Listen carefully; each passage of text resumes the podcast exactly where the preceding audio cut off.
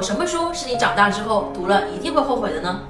我觉得呀，脑科学类的书就是这一类。我长大之后读了很多脑科学之类的书，我发现为什么我们上学期间就没有读过这些书呢？我们上学期间呢，学习一直要干什么呢？就是要记忆呀。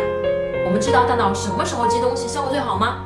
我们知道重复几次最好，隔多久重复最好吗？我们知道怎么利用自己大脑的记忆规律才能够提高记忆效率吗？我们通通都不知道。然后呢，我们上了十几年的学，所以啊，当我们看到那些脑科学的书的时候，我就觉得这才是真正的学习方法，这才是科学的学习方法。这本书呢，叫做《考试脑科学》，推荐给所有记东西费劲儿、学习效率低的人。初中生、高中生、大人都可以读点脑科学，学习更科学。